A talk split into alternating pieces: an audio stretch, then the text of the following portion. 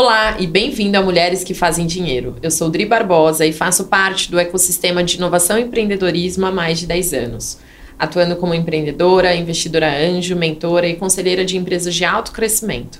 Eu gosto de mudar o rumo da, das histórias através da liderança, da inovação e dos dados. Eu acredito que a determinação, a disciplina, a paixão e a coragem para tirar as ideias do papel são capazes de transformar o nosso dia a dia e impactar a sociedade de forma positiva. Eu estou aqui tirando mais uma ideia do papel, que é o Mulheres que Fazem Dinheiro.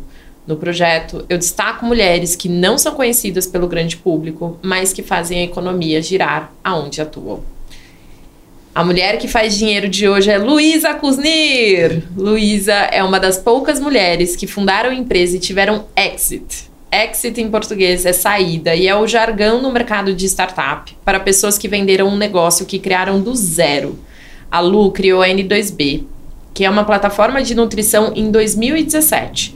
Eles passaram pelo programa de aceleração da ACE, foi incubada e investida pela Eretz, que é o braço de inovação do Einstein, foi residente do programa Google for Startups, participou do programa de Growth da 500 Startups em Miami.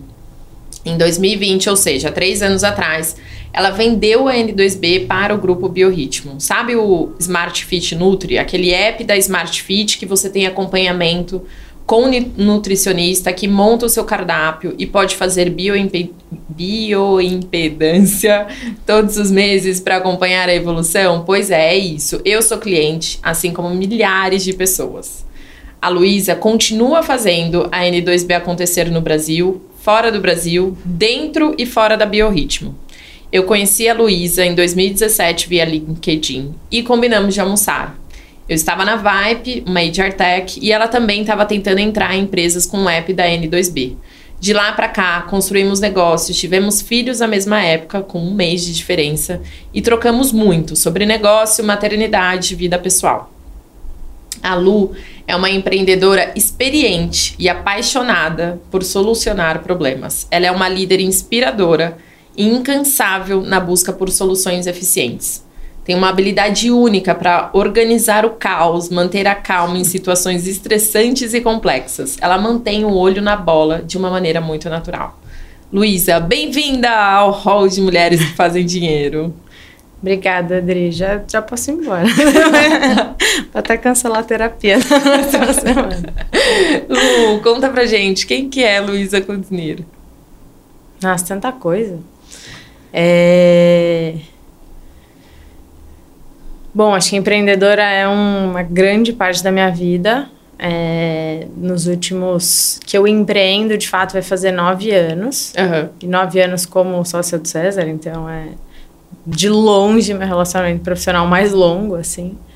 É, e de um ano e oito meses para cá, mãe, né? Que acho que tomou também uma proporção muito grande na, na minha vida. É... Ai, não sei, você falou tantas coisas tão boas que não tem nada que vá descrever, vai ficar à altura do que você falou. Não, imagina, tem um monte de coisa aí, Luísa. Ai, não sei, Dri. É... Eu acho que de tudo que, que eu tento construir, acho que é né, uma característica que me definiria, é, é eu tento fazer tudo com muito empenho. Então, acho que eu tento ser uma boa, qualquer que seja o, o onde eu for me encaixar. Então, uma boa mãe, uma boa empreendedora, uma boa filha, uma boa é, amiga, enfim, sempre que eu me coloco efetivamente nesses lugares. Concordo. Eu vou passar para as perguntas. É, uma vez me perguntaram, quando eu saí da Payleven, quais foram as três coisas que eu fiz que fizeram a Payleven chegar onde chegou. Para mim, essa foi uma das perguntas mais difíceis e impactantes na minha vida, porque faz a gente pensar de quais foram aqueles três passos que a gente deu que foram únicos e que fizeram chegar ao resultado final. É, e eu quero passar essa pergunta para frente. Quais foram as três coisas que fizeram a N2B chegar onde chegou? Tá, acho que a primeira, indiscutivelmente, execução. A gente tem um nível de execução muito intenso e muito sério, assim. É, por muitas vezes a gente falou, pode, a gente pode não dar certo por qualquer motivo, que não por falta de esforço e, e execução.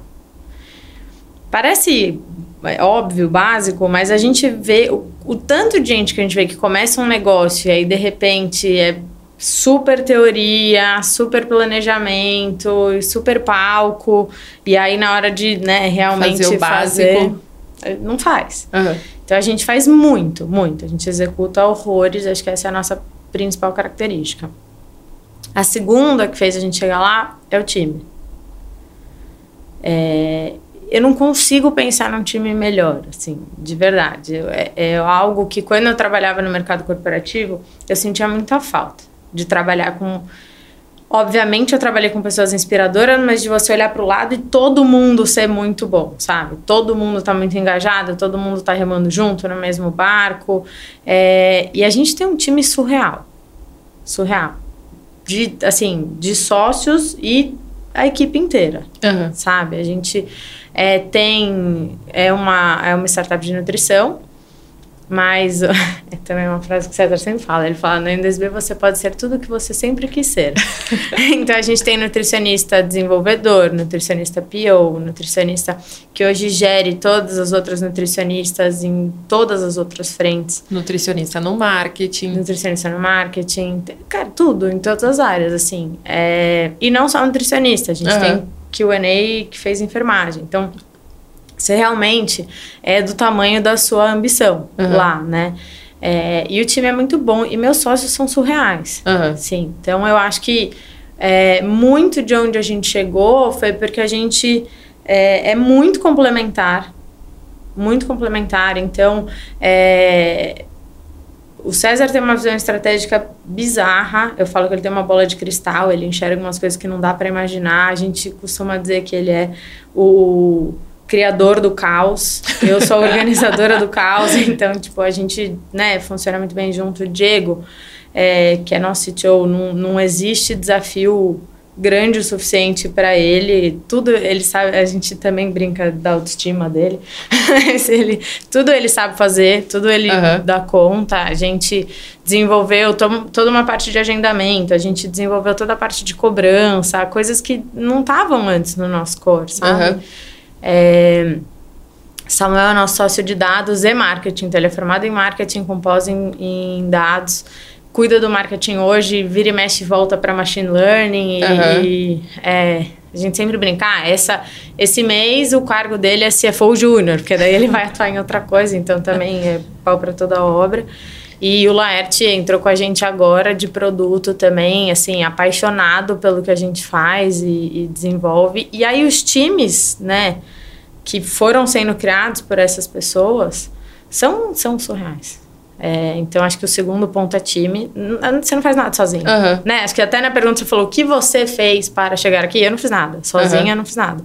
Foi tudo com essa galera. E terceiro, sorte. Porque, assim, um time bom com execução, você já facilita a sorte, Muito. né?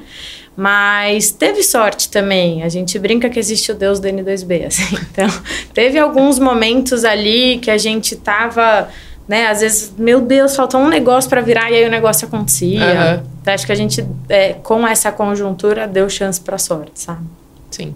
É, mas o, a execução e o time tava lá para criar essa sorte também. Né? Exato. Né? Talvez a gente nem percebesse a sorte se não fosse os outros dois.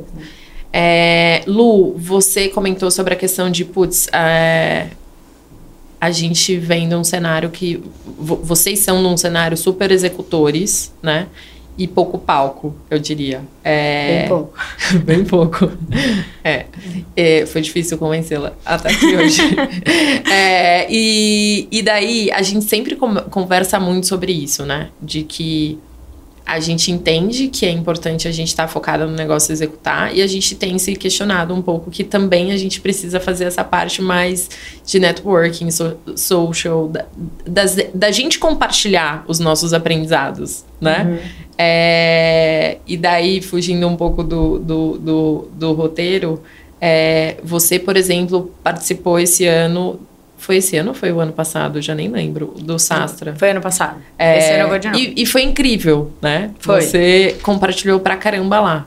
É... E nunca mais compartilhei nada. A gente precisa te ver mais, amiga. Compartilhar mais. É, eu acho que eu. É... Eu quase que criei uma versão a isso, de certa forma. Não sei explicar. Eu acho que eu vi tanto palco durante a minha vida empreendedora que eu sempre tive muito medo de pa passar esse tipo de impressão, sabe? Uhum. É... é, é muito difícil sobrar tempo, né? E com filho, acho que isso piora. A gente tá aqui num sábado. Exato. Né? Então, é... acho que quando você está muito engajado num trabalho, pelo menos eu, né? Para mim, assim, eu estou muito engajada no trabalho. E aí, se eu não estou no trabalho, eu quero estar com meu filho. Eu abrir mão de qualquer uma dessas duas coisas é muito difícil. Sim. Né? O trade-off é gigantesco. Sim. Então, mas eu preciso, eu preciso perder a vergonha um pouco também, que é outro ponto. Estamos aqui. Eu Lu, nasci para as câmeras. Nasceu. Lu, a L2B ela foi construída por você e pelo César inicialmente. Você já compartilhou todos os outros sócios que tem suportado isso, né? É, o César, inclusive, participou da construção desse roteiro. É, eu pedi input para ele sobre você e, enfim, ele me ajudou demais. É, boa parte da introdução foi ele, o Gui também. É, encontrar e manter um bom relacionamento com o co-founder não é simples. Vocês estão juntos há nove anos, né? Uhum. Vocês fizeram e fazem isso com maestria. Quem olha de fora, e eu também sei dos, do, do, do dia a dia, que as coisas funcionam super bem. É, como tem sido essa jornada de aliados? Olha, essa jornada ela representa muito do que eu sou hoje. Aquela ideia, né? Quem é a Luísa Cosnir? É, o César, ele participou de uma transformação que eu vivi desde que eu me tornei sócia dele, assim. É, é ele brinca, às vezes, ele fala, ah, a Lulu de 2014, imagina o que ela estaria pensando hoje. Uhum. Ele me ajudou muito a criar casca e a criar... É, acho que algumas virtudes que eu, que eu não tinha, que eu até acho que possivelmente são mais masculinas, assim. Não é que são mais masculinas, elas são de qualquer gênero, mas elas são mais desenvolvidas nos homens. E aí o fato de eu ter um sócio homem que me incentivou a desenvolver isso também foi super importante, uhum. sabe? É... E a gente, eu lembro muito de um, de um momento é, de, de mudança na nossa relação, que é assim, é o que eu falei, né? O César tem uma bola de cristal. Então, ele enxerga muito além. Ele é jogador de xadrez também. Então uhum. a cabeça dele funciona de uma forma que ele vem, ele te traz uma demanda. E aí eu falava assim: meu Deus, de onde ele tirou isso? Não faz sentido. Né? A gente também fala, quando ele entrava na sala, ele falava: mudou tudo. E, Socorro! Meu Deus, o que eu vou fazer agora? É, e demorava para eu entender do que, que ele estava falando, porque eu não estava enxergando tão lá uhum. na frente, eu não estava entendendo a construção que ele tinha feito para chegar naquela conclusão. E, e aí eu lembro que um dia a gente foi sentar num café e eu falei, cara, eu preciso conversar com você. A gente fica batendo cabeça várias vezes até que você me explica o seu raciocínio. Uhum. E aí, beleza, daí eu entendo, mas as pessoas não têm naturalmente a sua visão uhum. de futuro. Então, explica antes, me contextualiza, que vai ficar muito mais fácil. E me dá um tempo de assimilar, porque assim, é, sabe, é um negócio que você fala. E, e aí ele a, é, começou a fazer isso. Hoje ele faz muito isso com o time. Legal. Também, porque, né, não é só comigo. Você precisa explicar o porquê. Você conseguir... precisa explicar o porquê. E aí. É, nossa, foi muito melhor. Mudou completamente, sim. Desde, isso faz muito tempo. Uhum. Entre nós dois faz muito tempo, mas. É, o César é como um irmão para mim, assim. É, uhum. Eu vejo ele todo dia, né? Sim. Ô Lu, eu, eu te fiz muito essa pergunta porque no privado a gente sempre troca muito sobre essa questão do. É, da questão de gênero, né? Eu sou bem feminista, faço um podcast que chama Mulheres que Fazem Dinheiro, é, que só vai entrevistar mulheres. É, e muitas vezes eu viro e falo, poxa, a gente tem que criar é, grupos uh, de mulheres para a gente se ajudar no mundo dos negócios, no mundo do empreendedorismo. E você sempre questiona essa visão, né? Você vira e fala Sim. assim: Poxa, Adri, na verdade, eu acho que a gente tem que é, trazer aliados junto com a gente, né? E, e, e, vo, e, você sempre traz isso de um lugar de, olha, a parceria que eu tenho com o César, ela é uma posição de aliado e, e fez muito sentido para você, né? Sim, sim. É, a Sil falou, né? Eu ouvi sim. ela falando, ah, entra nesse grupo, é proibido trazer homens e tal. Uhum. Eu entendo que existe um gap histórico e que é importante a gente é, cobrar e fazer a nossa parte para para colocar mais mulheres nesse lugar.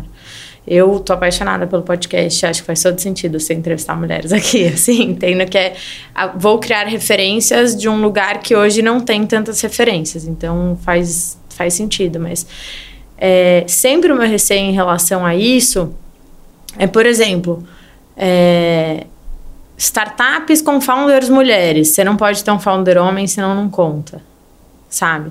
CEOs mulheres, ah, então eu sou CEO, não é tão bom assim, uhum. sabe? Não é suficiente. Uhum.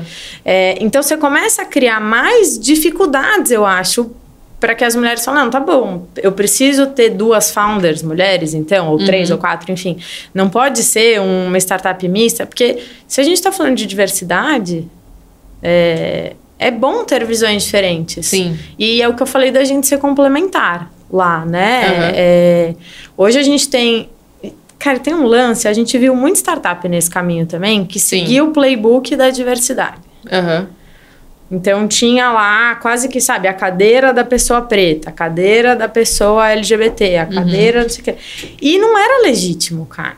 Uhum. Era um playbook. E aí, quando aquilo não é natural.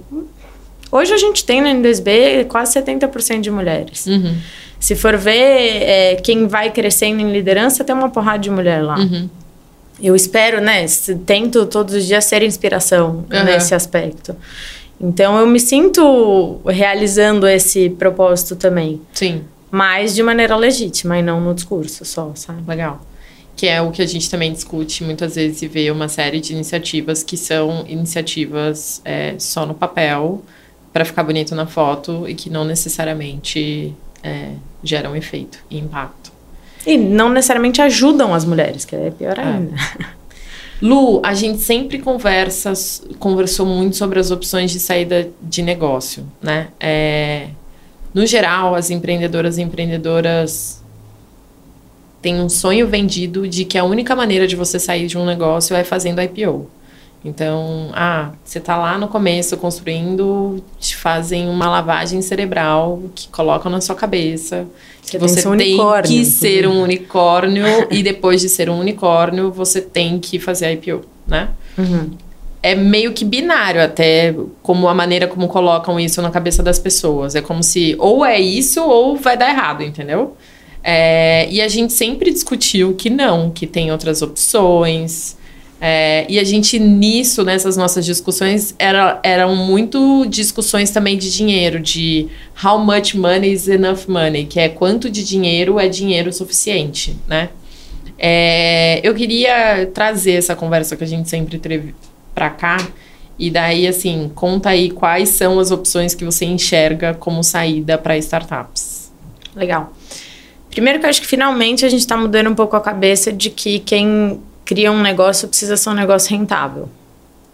Que a gente viveu uma época de grande loucura. Que não. É, que era o contrário, que não que precisava. Não ser, precisava ser rentável é. e que assim, você fazia o que você quisesse, você tinha que ter usuários e. Cara, e sabe Deus quando ia fechar a conta, é. e captação atrás de captação, né? Não precisa nem falar, acho que as pessoas já, mas já lembram, só de falar isso, várias startups aí é. com esse perfil. Uhum. Né? É, então, acho que a primeira coisa que quer fazer um negócio, pensa num negócio rentável. Porque precisar de investimento é péssimo. Pegar investimento sem precisar é outro, você senta na mesa é diferente, uhum. né? É, as pessoas pensam sempre em venture capital como investidor uhum. também. E acho que é uma saída, mas acho que existem alguns conflitos de interesse nesse, nessa relação. Então, ter um CVC, por exemplo, que é um Corporate Venture Capital, muda um pouco a regra. Uhum. Que foi a gente pegar dinheiro com Einstein, por exemplo. Então, Einstein, ele não vai falar para mim assim, ah, eu não vou sair enquanto você não fizer 20 vezes o que eu, o valuation que eu coloquei. Uhum. Porque, cara, que ele não é o core dele. Ele tá lá para investir, incentivar o crescimento e desenvolvimento de health techs. Ele não tá uhum. tá ali para fazer dinheiro em cima disso, sabe? Uhum. Então, eu acho que CVC é um belo caminho. E, e tá se desenvolvendo cada vez mais, uhum. né? É, o early exit, quando a gente falava disso, é, lá, né, enfim, lá no começo, era como falar de magia negra. Você não podia falar de early exit, sabe? Não. Sim, é, é, é muito louco, assim, hoje em dia é, chamam a gente para falar disso e é, é, piada. O César falou, nossa, pode falar disso agora, Então, sabe? vamos explicar o que é early exit? Vamos, early exit, bom, basicamente, nessa teoria de que você tem que ser um unicórnio e aí você tem que vender né, sua empresa por muitos milhões, o early muitos exit... milhões, né? Hã? Não é nem milhões, é muitos é. milhões. É. Você vende a sua empresa antes, você vende a sua empresa no começo, enquanto você ainda não está em escala, você tem que estar tá em tração, normalmente é difícil uhum. você conseguir vender antes de, de pegar a tração, é, mas você vende um pouco antes desse período, é, e aí é um valuation menor. É, tem nos Mas Estados também Unidos... porque a empresa tem mais risco, é menor, enfim. Sim, né? nos Estados Unidos eles chamam. Os, os venture capitals não gostam porque eles chamam de beach money, que é o dinheiro para você ir morar na praia. Mas não é o É que eu acho que assim, dinheiro. Falando de um mega lugar de privilégio, óbvio, né? Mas não é só dinheiro que vai mover, né? Então, no nosso caso, por exemplo, a gente começou, a gente fez o Smart Fit Nutri, fez outros produtos com outras empresas, e o Smart Fit Nutri rampou muito, teve uhum. um, um, product market fit perfeito, assim. Uhum. E aí fazia sentido tanto pra gente quanto pra ele, sabe? Assim, vamos dar mais força pra, pra N2B crescer, vamos construir isso junto. Então também não é que assim, ah, vendeu, tá dado. Não, a gente tem um, um período que a gente chama de lock-up, né? Então, tempo que a gente tem que ficar no negócio. É, mas a gente gosta muito do que a gente faz. A gente tá muito no começo. Assim, tem muita coisa pra fazer junto e é muito bom trabalhar com eles. A gente tem muita autonomia, é, tem muita construção conjunta. Então, quando a gente fala de saída, de um early exit, né? Então, de uma saída mais cedo para um corp que tem a ver com o seu negócio, eu acho que essa é a, a melhor forma de inovar no Brasil. Sim.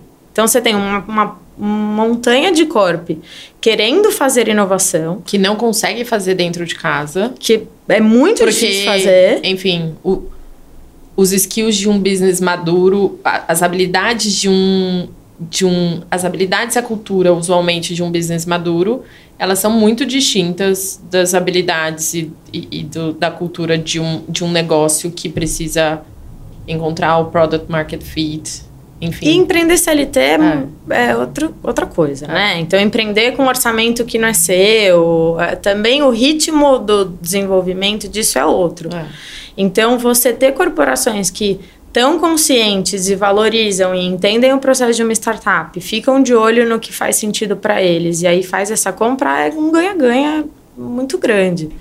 Então, se olhar uma dor que está acontecendo no mercado e falar, meu, vou resolver isso daqui, e aí vou começar essa relação para depois virar uma venda, é, eu acho um mega caminho e que agora está começando a ficar mais usual, né? A Ambev faz muito isso. É, eu não sabia. Muito. A Ambev tem relação com. A última vez que eu falei era tipo 89 startups, deve ser muito mais agora que faz um tá. tempão que eu não falo, mas é, é uma das empresas é, que está na liderança disso, assim.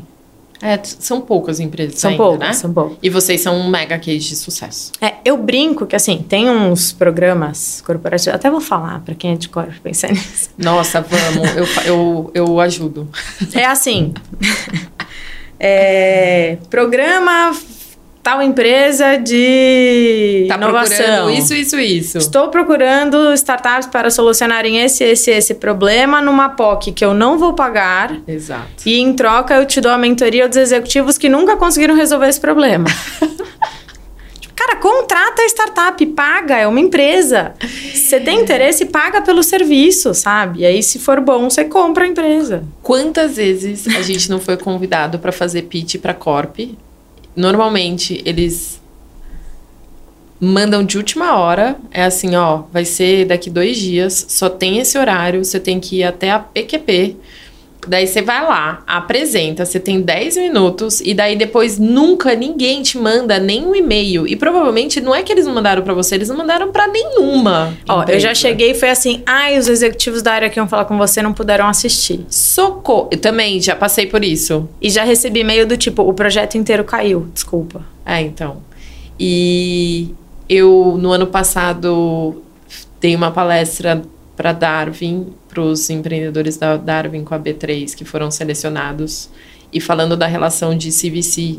Tava falando internamente na B3 de assim o que, que era importante as pessoas da B3 pensarem nessa relação com essas startups. E eu falei muito dessa questão de, olha, vocês têm uma chance única de ser os early adopters e ajudar esses empreendedores a saírem do zero para um e pensa que você é empresa rica que tem dinheiro. A startup, ela só queima dinheiro. É. Então, os, o, o fato de você fazer uma POC paga faz toda a diferença. Porque o que, que a empresa precisa? Ela precisa provar que ela tem um produto, que esse produto faz sentido para a dor daquele cliente e que o cliente está disposto a pagar. Porque se o cliente não está disposto a pagar, não tem produto, não tem product market fit. Então, se você quer propor uma POC gratuita, já caiu por terra porque não vai ser um produto com product market fit. E você quer fazer uma POC gratuita? O empreendedor não vai estar empenhado e a empresa não, não vai estar empenhada. Não, é. Já deu errado aí. E tem outra coisa que normalmente só querem falar com os founders, né? Então, assim, pensa que normalmente a startup é recursos limitados, né? Então, assim, e todo mundo que está ali entende muito do produto e está disponível para tirar todas as suas dúvidas. Não precisa dar carteirada e querer é. falar com o founder, né? É. Não, é difícil. Mas eu, legal que a gente deu esse recado. Exato, né? Socorro. espero que, espero que vários corpos. Não, mas é, eu acho que é um ensinamento, porque tem muita oportunidade, é isso que a gente está falando. Tem muita é um oportunidade. É. Exato. Eu, nenhum dos clientes que eu tenho hoje eu virei cliente fazendo pitch. Mas. Nenhum. Ah, exato. Enfim. É, vou, vou trazer mais uma pergunta, Lu. O superpoder da Nath no primeiro episódio é ser prática. Qual que é o seu superpoder? Bom, depois de ouvir dois, claro que eu passei a semana inteira pensando nisso, né? e aí, e aí eu eu pensei que o mais natural seria responder que meu superpoder é resolver problema, porque acho que essa é a minha pira da vida. Mas eu queria uma coisa diferente disso. É, e que eu tivesse é, desde sempre. E aí é me importar. Por que, que eu digo tá. isso? Porque não, eu faço as coisas com muito empenho, né? Como eu comentei antes. Mas se eu me importo. E aí você já viu isso na, na, nossa relação olhando para outras pessoas, assim, eu faço uma separação muito grande do que e com quem eu me importo ou não. Uhum. E aí eu sou all-in com que eu me importo. Então, é, eu não consigo trabalhar com todo o empenho que eu tenho hoje no meu trabalho com algo que não, sabe, não, não me toca. É, então, quando eu me importo, eu dou a vida, assim. Uhum por tudo. Eu não meço esforços para fazer o negócio acontecer. Sim. Então... Concordo. é, mais ou menos isso. E acho que tem, falando do negócio de se importar, ele, ele tem vários sentidos, né? Mas acho que tem uma coisa pra gente ressaltar que é você vive muito o seu negócio, né? Então, Luísa hoje, ela tá com o braço tampado, mas eu queria que ela tivesse com o braço à mostra para vocês verem este bracinho. Tô tentando. Que é um braço de quem malha todos os dias, que se preocupa super com alimentação, enfim. Ah, não dá para ser, não dá para vender uma coisa que você não vive, né? Uhum. E assim, inclusive adaptado à sua realidade, porque não é fácil encaixar isso. E aí, se você não vive a dificuldade também, como que você vai tornar isso mais fácil para o seu cliente, sabe? Tem que ser mais Concordo. fácil para você, para você tornar mais fácil para o seu cliente. Sim. E eles vivem isso todos os dias. É, Lu, a gente teve filho na mesma época. Quando a gente estava grávida, a gente montou um grupo, eu, você, a Ingrid, que é fundadora do Linker e também fez Exit, que se chamava Grávidas PJ. O grupo ele foi crescendo e tem um tanto de mulher hoje, se tornou mães plenas. É, foi muito importante para mim. Eu descobri a maternidade junto com tantas outras mulheres ao mesmo tempo que estavam passando pela mesma coisa. É, mas no particular, você e eu, a gente sempre trocou muito. É, e eu já te contei isso. Na terapia eu percebi o quão importante foi ter você trocando mensagem comigo de madrugada, enquanto a gente amamentava, com as nossas dúvidas e tentativas. A gente ficava testando com os bebês a melhor maneira de fazer dormir, de amamentar, qual era a melhor bomba para tirar leite, a melhor rotina sempre com o objetivo da gente estar tá presente para os nossos filhos, mas não ser uma maternidade sofrida. É, o que, que você tem achado da maternidade? Como que você tem navegado por ela? Eu acho que é, foi muito importante o grupo para mim também. A intenção inicial era como que a gente vai ser mãe e empreendedora ao mesmo tempo. Exato. Né? Era esse o objetivo inicial do grupo. É, e as pessoas falam muito que a maternidade é solitária e a gente não viveu isso, né? Eu não tive essa sensação em momento nenhum, assim, de estar sozinha. Sim. Porque é isso, esse grupo fez com que a gente tivesse muita proximidade e muita troca durante o tempo todo. É... Eu sou muito apaixonada pela maternidade, eu queria muito. Né? O Caetano é minha terceira tentativa. Eu perdi dois antes, acho que isso até é um tema enfim, mais uma sessão inteira. Mas coisas que a gente não fala, então foi muito, muito planejado, eu queria muito. E para mim foi muito reconfortante encontrar alguém que, como eu, gosta de metodologias e gosta de ter um negócio ali bem estruturadinho, como fazer, fazer testes. O setup do bebê vai sair, né? a gente tem praticamente um livro escrito, que é o setup do bebê, ou hackeando bebês. É. Não sabemos ainda. É, mas, enfim, tá, tá lá. Tá lá, guardando. Porque a gente testou muita coisa, e muita coisa funcionou e outras não, e, e mas ajudaram a gente a ter filhos previsíveis e saudáveis e, e, e tranquilos, enfim. É, eu acho o máximo, Assim, ver um ser se desenvolver na velocidade que eles se desenvolvem e ver o quanto o nosso input de amor, de rotina impacta positivamente, eu acho incrível. Eu também. É, para mim, a coisa mais legal da maternidade são as novas habilidades. É, e você presenciar isso numa criança é tipo, é, é chuva de nova habilidade, né? É, Não é. é todo momento é uma coisa nova. Hoje, quando você chegou aqui, você falou, Caetano está contando de 1 a 10. É, é assim, é, é incrível. Como, né? É, é, muito, é. é muito legal. E eu quero explorar mais isso da maternidade, porque, de uma certa maneira, eu e você, a gente sempre falou muito de, olha, pra gente é importante ser mãe. Era uma coisa que a gente queria ser mãe. Mas pra gente também é importante ser profissional. A gente gosta de trabalhar, a gente gosta de fazer coisas. Não é que a gente é a gente não se colocou num lugar de ter que decidir.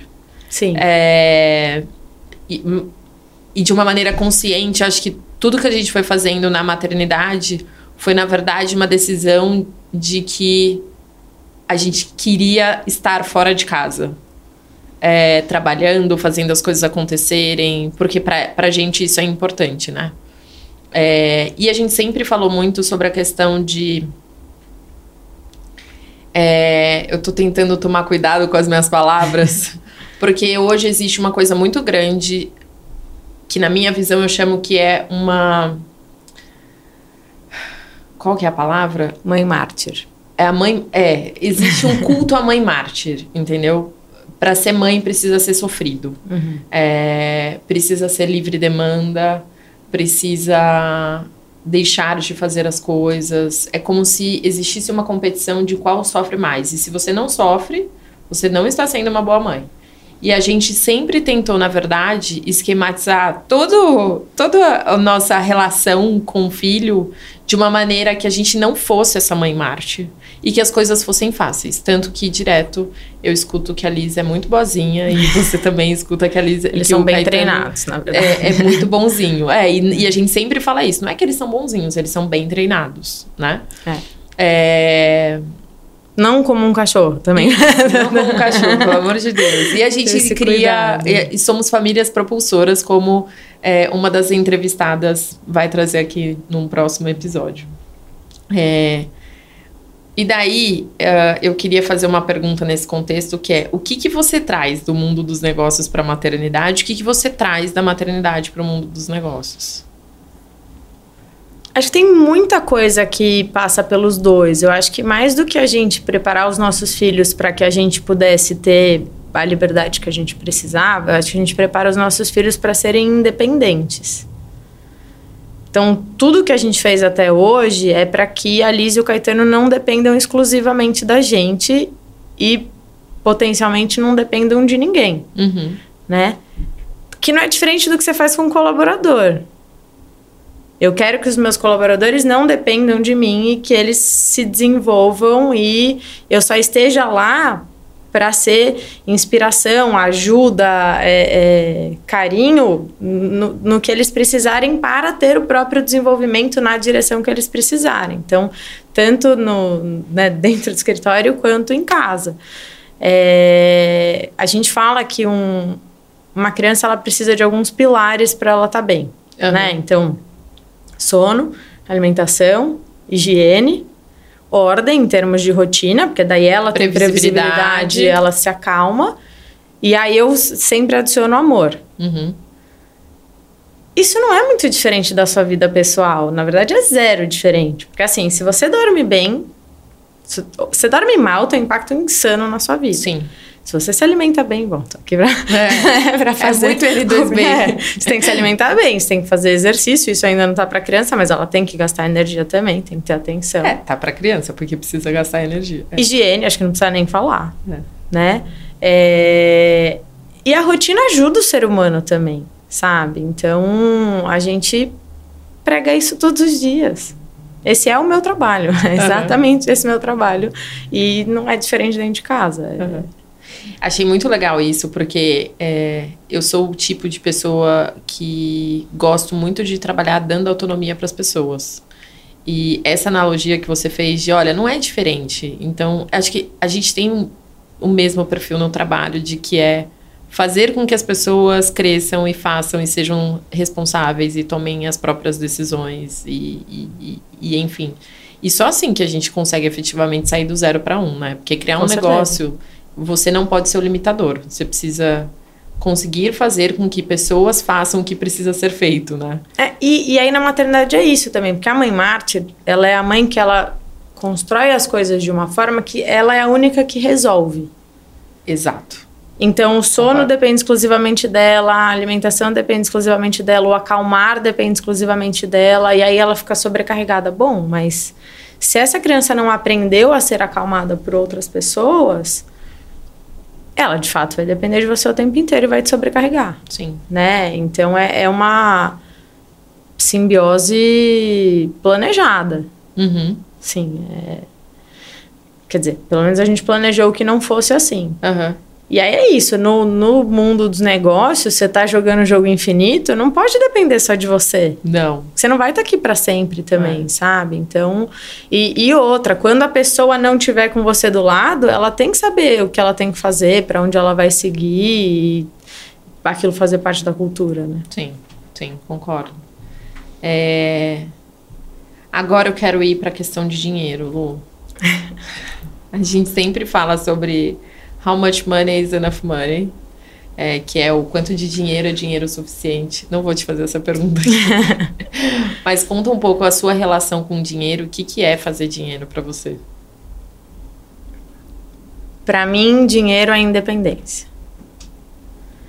Então, é, o que me marcou na minha adolescência, principalmente, foi ver mulheres que aceitaram situações em relacionamentos que não deveriam ser aceitas porque elas não tinham independência financeira. Então, é, acho que isso para mim sempre foi muito relevante. A minha mãe sempre trabalhou muito, uhum. muito, muito. É, e ela. É, meus pais separaram cedo, ela teve outros maridos, mas ela nunca dependeu financeiramente de nenhum homem. E para mim isso foi uma referência importante. E eu não, não sei porquê, mas eu desenvolvi esse medo muito grande de, desse tipo de dependência. É, e aí eu decidi que eu ia ganhar dinheiro. De novo, obviamente, um pouco mais fácil da posição que eu parti. uhum. né? Mas é, o que me movimenta não é nem how much money is enough money no sentido de assim, ah, qual é o tamanho da minha ambição, sabe? Uhum. A minha ambição, ela, ela é muito mais do que eu vou deixar de legado para o mundo do que quanto de dinheiro vai ter na minha conta. Desde que seja o suficiente para não depender de ninguém. Uhum. Sim, incrível. É, você se presenteou quando você fez o exit? Sim. Essa não estava no script. Eu me presenteei. É... Bom, a gente, como bons empreendedores, né, a gente vinha de um período de bastante perrengue financeiro, assim. A gente ficou muito tempo sem retirar nada, depois retirando muito pouco, é...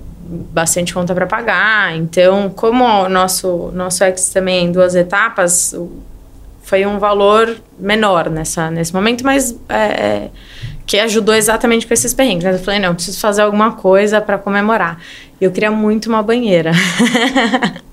eu tinha um cansaço tão grande dentro de mim que eu falava assim, nossa, eu quero chegar em casa e, tipo, deitar numa banheira, sabe? É só isso que eu quero. E aí eu comprei uma jacuzzi de dois lugares. com cromoterapia, com direito tudo, tudo, assim. Todo pacote. Então eu moro numa casa alugada, que eu reformei o banheiro e tenho uma jacuzzi de dois lugares. Que incrível. Esse é meu, pre foi meu presente. a segunda parte do Exit, né? É, Lu, quais são as mulheres que te inspiraram pelo caminho? Eu pensei em mulheres conhecidas, mas a verdade é que quem mais me inspirou não são mulheres tão conhecidas assim. Então, primeiro a minha mãe, né? É, então, minha mãe sempre trabalhou muito, ela trabalhou quase que a vida inteira no BBA, depois virou o BBA, é, e então eu via o empenho que ela tinha. É, e por ter feito GV, também eu tenho muitas amigas muito bem-sucedidas assim, que levam um trabalho muito a sério e que são muito boas no que fazem. Então, é, Gabi Botelho, uma das minhas melhores amigas, hoje é M&A na Qualicorp. É, Ju Cambiag é Sales no, no CIES em Nova York, sabe? Então, uhum. são pessoas que estavam sempre do meu lado. Eu lembro de conversas com a Lala Trajano, por exemplo. A Lala é mais famosa. Mas é, de como ela é, participava de uma entrevista de como ela fazia as coisas dela e elas dão um show, assim, um show uhum. à parte. Ela me ensinou várias coisas nisso e depois foi empreender. É, então também trocas surreais de alguém que está do lado, sabe? Uhum. Então essas mulheres comuns, digamos assim, foram as que mais me inspiraram. Foi, sei lá, CEO do Canvas eu acho insano também. É, você adora e sempre fala eu da adoro, CEO sempre do Canvas. Mas assim, eu não me inspiro tanto nela, sabe? É, é tão é, distante é, a realidade. É muito longe da gente. Que você olhar do lado e ter gente construindo é, com tanta intensidade, da mesma forma que você, eu acho que é mais inspirador do que alguém lá longe, sabe? Concordo. É, Lu, a gente tá chegando ao fim. É, eu queria. Enfim, você já teve o primeiro exit está na, esperando a segunda parte do, do primeiro Sim. exit. É, quais são os caminhos mais importantes para quem quer tirar um negócio do papel? Na sua opinião? Fazer. É o que a gente estava falando de execução. Eu acho que as pessoas ficam muito no planejamento. Uhum. Elas têm muito medo de fazer, elas têm muito medo de fazer um negócio meia-boca. Todo negócio começa meia-boca tem até uma frase que é se, se, se tá muito se você não tem vergonha da sua primeira versão de produto você demorou muito para lançar. Exato. E a gente faz isso até hoje, sabe? Tudo que a gente começa, a gente começa ali, é o que a gente chama no empreendedorismo de MVP, né? Então é o mínimo produto viável, você faz, cara, sim, com o que você tem na mão e testa antes de sair investindo. Então, uhum. ah, e consegui uma empresa que vai fazer meu app. Você nem sabe se é um app, sabe? Então, começa a validar hipóteses antes. Define as hipóteses do que você acha que vai ser um grande negócio e começa a validar aquilo. Uhum. Então, é, foi o que eu falei que foi a base do NDSB. Execução, execução, execução. Faz, aprende e um pouco sem medo, porque as pessoas falam, mas e aí, se eu não conseguir entregar, devolve o dinheiro. Sabe? Você vendeu um negócio e não vai conseguir entregar, você fala, olha, desculpa, eu não vou conseguir entregar, devolve o dinheiro. Sim.